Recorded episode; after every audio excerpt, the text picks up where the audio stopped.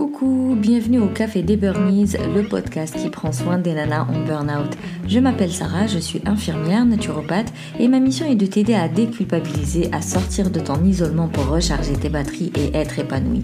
Chaque semaine, que ce soit en solo avec une nana inspirante, on parlera dévalorisation, échec, mais aussi résilience, espoir, reconversion et surtout trichothérapie. Si tu veux sortir de ces phases de burn-out, si tu veux remonter la pente, si tu veux retrouver ton énergie et ton peps, réserve ta séance découverte. On va parler de toi, parler de ce que tu affrontes en ce moment et voir ensemble ce que tu peux mettre en place. Avant de commencer l'épisode, je vais lire l'avis de Jamila qui dit Merci Sarah, cela fait du bien d'entendre et parler de son expérience, force et courage à nous toutes. D'ailleurs, tu peux retrouver l'épisode avec Jamila, notre sophrologue. Il s'appelle Admettre, sortir de l'isolement et se responsabiliser. Mais sinon, tu peux aussi me laisser un avis ça me ferait super plaisir de le lire aux prochains épisodes. Alors aujourd'hui, je vais te parler des routines self-care, mais tout d'abord parlons des habitudes. Qu'est-ce que c'est qu'une habitude? C'est un comportement, exactement, c'est un schéma comportemental euh, qui est enregistré, qui est automatisé et donc que tu vas faire inconsciemment. Il enclenche ce schéma et tu refais exactement la même chose au même endroit, de la même manière. C'est donc relativement permanent, Heureusement qu'on peut changer les habitudes. Il y a eu une étude qui a dit que 40% de ce que nous faisons au quotidien est automatique, est automatisé, est enregistré par le cerveau, donc est fait inconsciemment. J'ai envie de dire heureusement, parce que imagine, quand tu t'ouvres les yeux, tu dois réfléchir pour ouvrir les yeux, réfléchir pour sortir du lit, réfléchir pour ouvrir une boîte, réfléchir pour ouvrir une porte, pour te laver. Si on devait réfléchir au moindre geste, mais euh, c'est pas faisable. Enfin, je veux dire, humainement, c'est impossible. On mourrait. Euh. Donc, heureusement que le cerveau est malin. Il sait analyser ce que tu penses, ce que tu dis, euh, ce que tu fais et surtout ce que tu répètes et les moments où tu actives de la dopamine, cette fameuse, ce, shoot-là de wouhou, c'est trop bien, on appelle ça la récompense, donc il va analyser ce que tu fais et à chaque fois que il y a une récompense, il va se dire ah, c'est-à-dire que le schéma là, tout ce qu'on vient de faire, ça a l'air d'être intéressant pour cette personne, on va aller l'enregistrer et comme ça on va le ressortir dès que possible, on va gagner du temps. Il faut toujours se rappeler que notre cerveau il est primaire, pour lui il doit enregistrer le plus de choses pour être prêt à affronter un danger, un imprévu. L'habitude c'est le fait d'enregistrer des schémas comportementaux, donc des schémas de pensée pour économiser en énergie consciente et permettre à l'individu d'être opérationnel au cas où. Alors, comment fonctionne une habitude? Pourquoi je parle de schéma comportemental? Parce que ça part toujours d'un signal euh, qui va être euh, une personne, euh, un son, un souvenir, une action, une pensée, donc ça peut être tout et n'importe quoi, hein, une envie. Ce signal-là va enclencher une routine, c'est-à-dire ce qu'on va se dire, ce qu'on va ressentir et ce qu'on va mettre en place. Et ensuite, après la routine, il va y avoir une récompense. Et quand je parle de récompense, oui, ça peut être un truc chouette, genre manger un carré de chocolat, euh, euh, une glace, euh, lire un livre super sympa, rigoler avec une copine au téléphone. Donc ça peut être vraiment quelque chose de très sympathique. Mais le fait d'engueuler ton enfant ou de te prendre la tête avec ton ta partenaire de vie ou voilà t'embrouiller avec ton collègue, le fait de, de, de crier, le fait de d'évacuer son stress quelque part, le fait de se lâcher, même si c'est très négatif comme émotion, c'est que là tout de suite tu avais besoin de hurler et voilà, tu as hurlé. Là tout de suite tu devais euh, exploser et voilà, ça t'a fait du bien de t'exploser. Même si par la suite tu vas regretter, culpabiliser, tout ce que tu veux, mais autant t'es, ça te fait du bien, sinon tu le ferais pas. Donc ça reste une récompense. Donc le cerveau, lui, il ne fait pas la différence entre une récompense chouette, ah, je viens de rigoler pendant une heure au téléphone, et une récompense, euh, bah, pour nous, elle n'est pas du tout une récompense, le fait d'engueuler un enfant par exemple.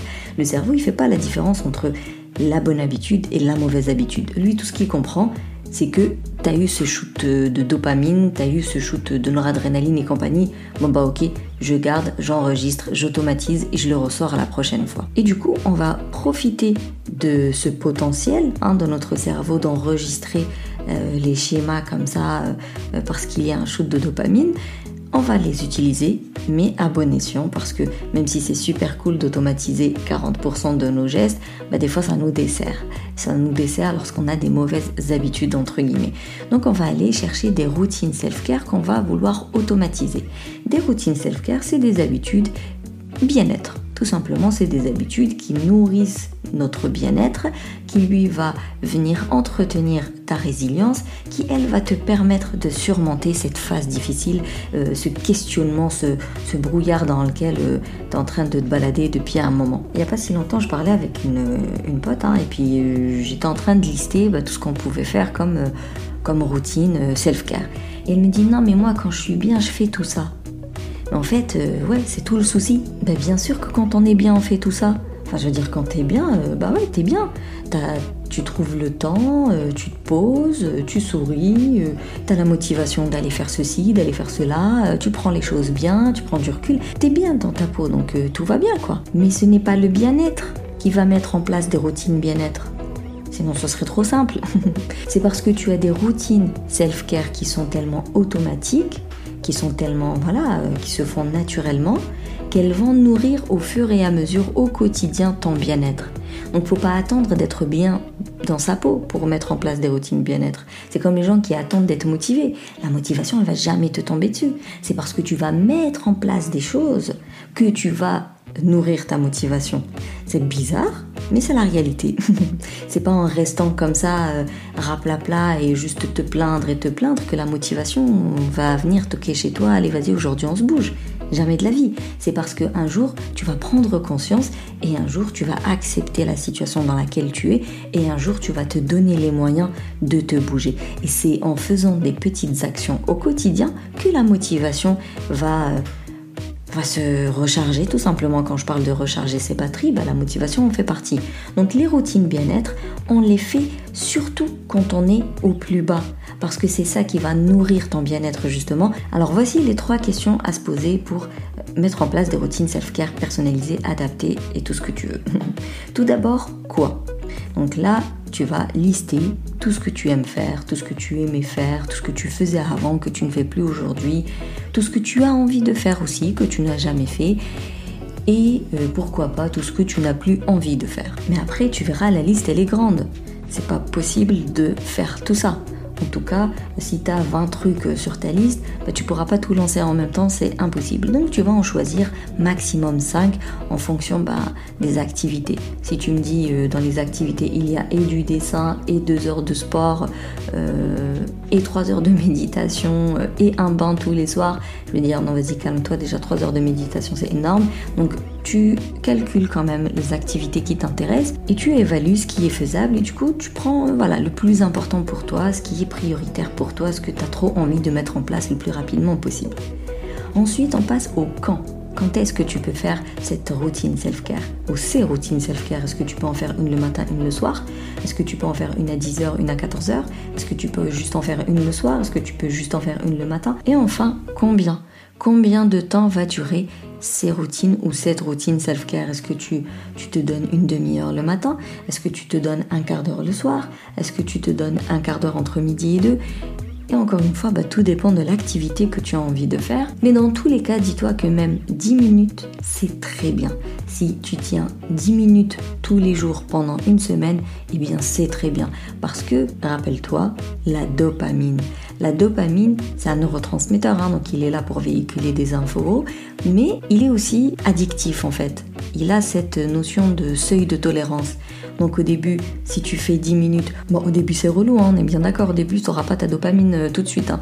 Au début, tu vas plutôt négocier avec ton cerveau pour ne pas oublier la routine. Euh, tu vas vraiment négocier au quotidien pour que la routine ait lieu euh, quand tu l'as prévu et autant de temps que tu as prévu. Mais après, il va commencer à y avoir des shoots de dopamine. Et plus le cerveau va s'habituer à 10 minutes de bien-être, plus il va en demander plus. Et donc en fait, naturellement, tu vas t'accorder 15 minutes. Au bout de quelques jours, naturellement, tu vas monter à 20 minutes. Parce qu'il y a cette notion de seuil de tolérance qui est super bien pour le coup, qu'on va utiliser à notre avantage. Après, il y a une question bonus pour les nanas, mais forcément, moi je travaille qu'avec des nanas. Eh bien c'est le cycle menstruel ou alors le cycle lunaire pour celles qui sont trop déréglées ou pas réglées du tout. Donc quand je parle de cycle lunaire, encore une fois, je ne vais pas te demander de danser sous la lune euh, autour d'un feu de camp ou je ne sais quoi. C'est et tu, enfin, te renseigner sur le cycle lunaire et euh, comprendre quelle, quelle action il a sur ton corps et sur tes humeurs. Sinon, bah, identifier tes saisons de, du cycle menstruel et adapter tes routines donc en fonction soit des phases pump up, euh, que ce soit lunaire ou menstruel. Hein. donc les phases fortes ou dynamique, bah, tu mets des routines self-care qui vont venir alimenter ça. Soit des routines plutôt introspection, calme, euh, cocooning, lorsque tu es dans les phases où tu en as besoin. Donc le but c'est de venir vraiment adapter la routine à ton état émotionnel et physique. Et enfin, je te donnerai the astuce pour mettre en place une routine self-care eh bien c'est de mettre en place une routine self-care.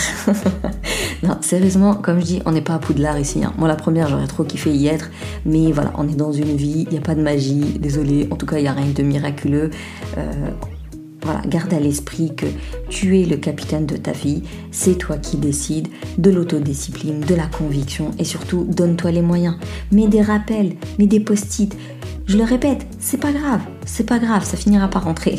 Donc, se donner les moyens, utiliser des applications, se renseigner, euh, demander à quelqu'un de te le rappeler. Peut-être, euh, je sais pas si c'est une activité sportive, le faire avec quelqu'un qui peut te motiver. Euh, si c'est une lecture, eh bien, laisse le livre comme ça, que tu vois ce livre avant de dormir. Ça va te rappeler que tu devrais lire quelques lignes avant de te coucher. tricot, bah, en avoir toujours un dans le sac. Comme ça, dès que tu un petit coup de stress, hop, tu ressors tes tes aiguilles. Vraiment, donne-toi les moyens parce que personne ne va le faire à ta place. Qui va être intéressé, autant intéressé par ton bien-être que toi-même. Alors oui, il y a des astuces, il y, a des, techniques, il y a des applications. Et d'ailleurs pour ça, J'en profite, je te parle euh, du Switch Event qui aura lieu du 25 au 27 juin. Et là, pour le coup, c'est vraiment l'événement pour choper euh, tous les conseils et, toutes les astuces pour revoir son organisation, pour revoir son efficacité, sa productivité.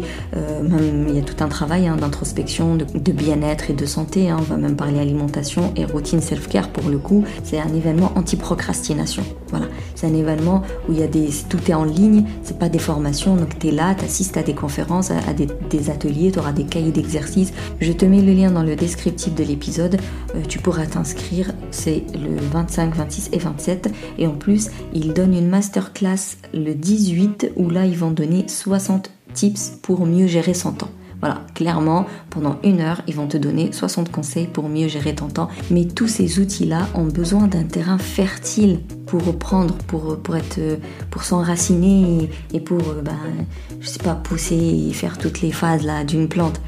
Donc si toi, tu ne prends pas conscience qu'il n'y a que toi qui peut bouger, il n'y a que toi qui peux faire les choses pour toi, ben, j'ai beau te donner tous les outils du monde, tu ne pourras pas les mettre en place.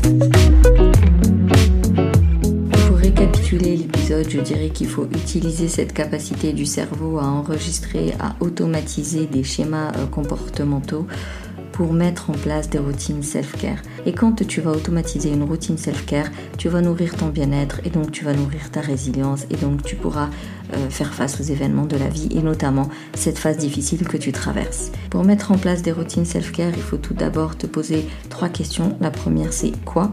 Donc quelle activité? Et prioriser si jamais il y en a plusieurs. Deuxième question c'est quand? À quel moment de ta journée, en fonction de tes journées, tu peux mettre en place une routine self-care?